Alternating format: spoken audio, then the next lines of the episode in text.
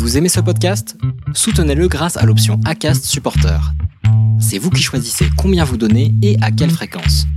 Cliquez simplement sur le lien dans la description du podcast pour le soutenir dès à présent.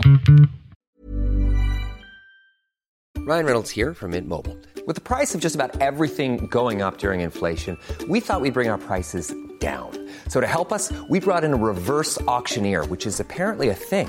Mint Mobile unlimited premium wireless. Ready to get 30, 30, bit to get 30, bit to get 20, 20, 20, bit to get 20, 20, bit to get 15, 15, 15, 15 just 15 bucks a month. So, Give it a try at mintmobile.com slash switch. $45 upfront for three months plus taxes and fees. Promo rate for new customers for limited time. Unlimited more than 40 gigabytes per month. Slows. Full terms at mintmobile.com. Très vite, elle nous a dit Est-ce que vous savez en fait euh, à quoi je sers entre guillemets euh Alors euh, nous, c'est vrai qu'on était quand même pas mal renseignés avec Léa, donc euh, oui, on lui a dit que pour nous, c'était vraiment un moment d'échange euh, avec elle pour qu'elle puisse répondre à, à des questions si on en avait, etc. Et elle- voilà, c'est ce qu'elle nous a dit. Elle nous a dit ah oui, complètement. Moi, je suis là vraiment pour discuter avec vous, vous rassurer sur certaines choses, répondre à des questions. Je suis en aucun cas là pour juger de euh, si oui ou non vous êtes euh, apte à être maman euh, ensemble, quoi. Enfin,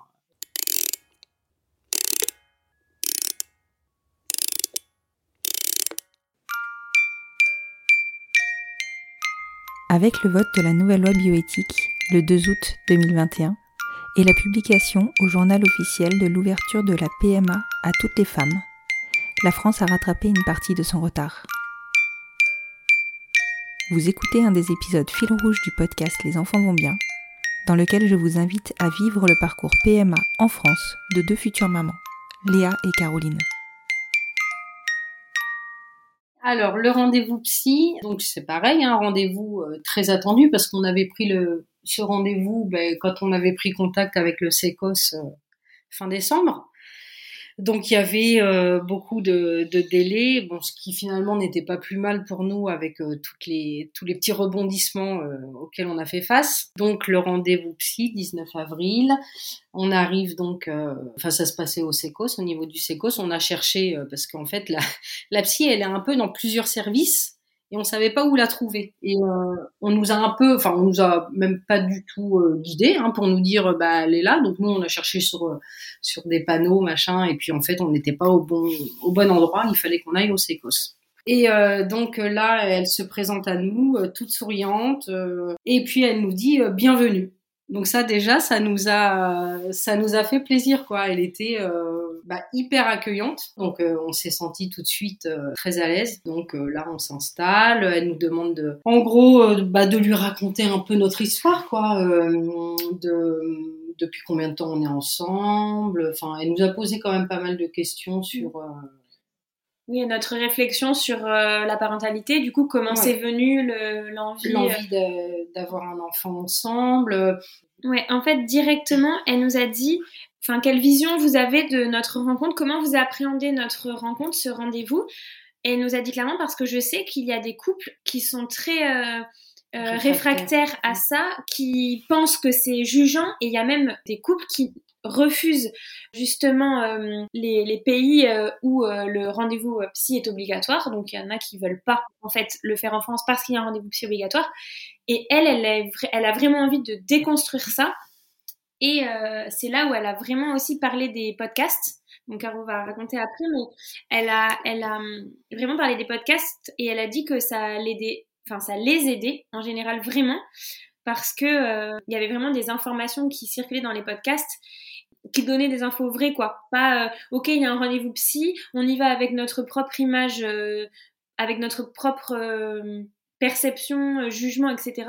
Alors qu'en fait pas du tout. Enfin, elle a été vraiment adorable. Elle était vraiment là pour. Elle nous a dit, moi en fait, je suis là pour vous accompagner dans votre parcours. Je suis une aide si à des moments vous en avez besoin. Si vous n'en avez pas besoin, ben très bien.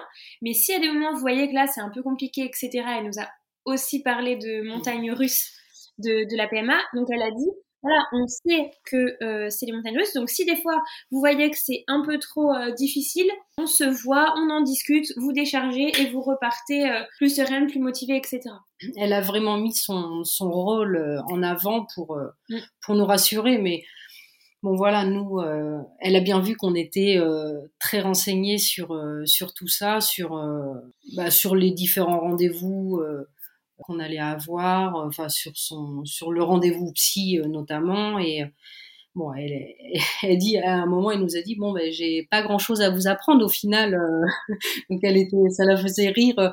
Elle dit alors on dit oui oui, nous on sait, on a on a lu beaucoup de choses, on a écouté pas mal de podcasts. Alors elle, nous dit euh, ah oui oui euh, comme disait Léa, euh, ah oui, oui, les podcasts, c'est vrai que ça nous aide bien. et d'ailleurs, il y en a plusieurs qui sont pas mal. les enfants vont bien, notamment. on m'en a beaucoup parlé. et puis apparemment, il y en a même qui enregistrent avec. là, on n'a rien fait. Nous.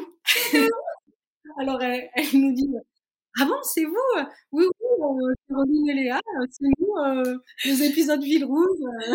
Et là, je dis, du coup, on va parler de vous. oh j'ai la pression. Elle dit ça me met une pression. Et puis après, elle dit, ah ben il faut que je les écoute du coup. Enfin, c'était, c'est vraiment hyper sympa dans un dans une dans un climat très très décontracté. Ouais. Donc elle nous a parlé de ça. Donc c'est trop bien. On dit bah oui oui, nous ça nous a vraiment bien aidé.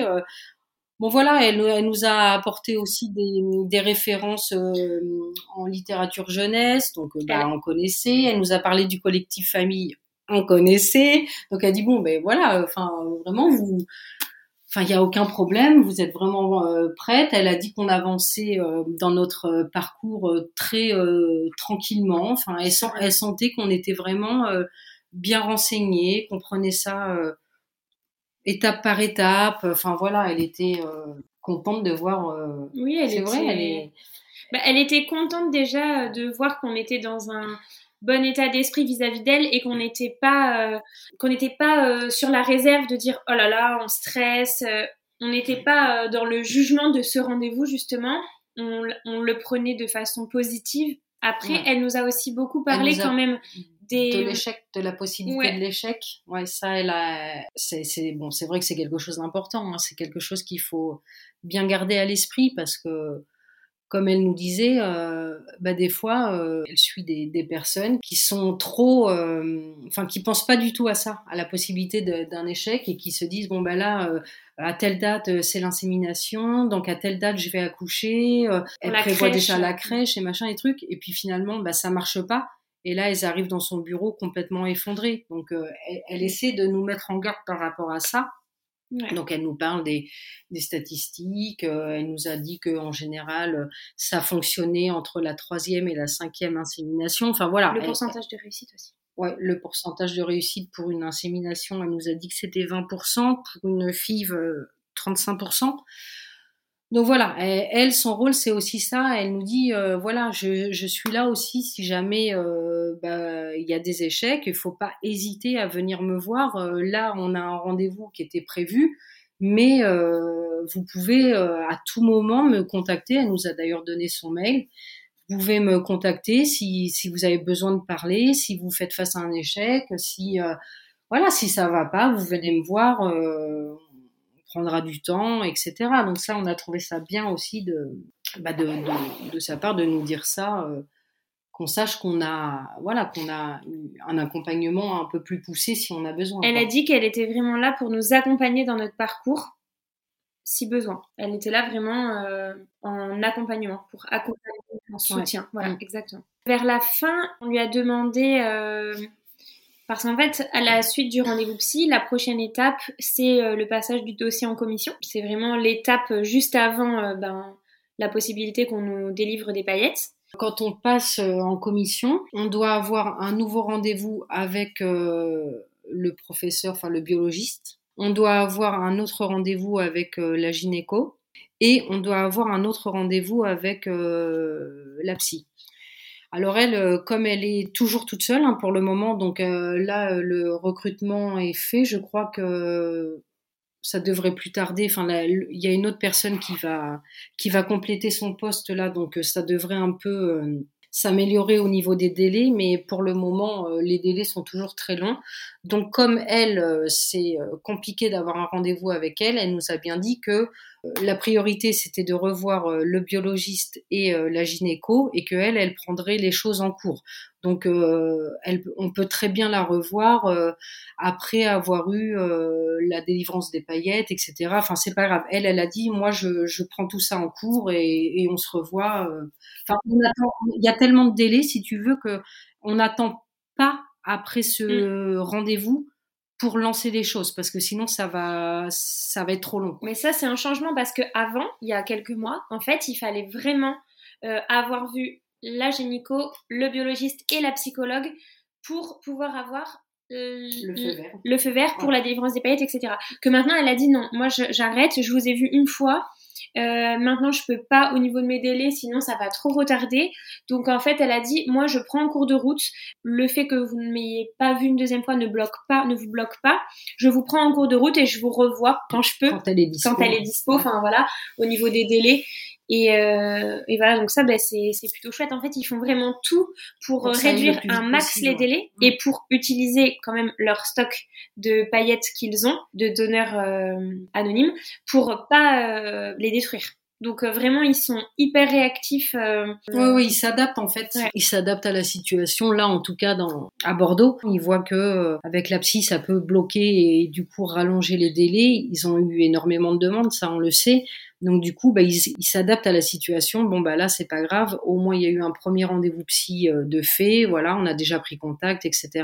Le suivant euh, arrivera plus tard et c'est pas bloquant, quoi. Donc tant mieux euh, qu'ils mettent des choses en place comme ça pour ne pas rallonger encore plus les délais actuels.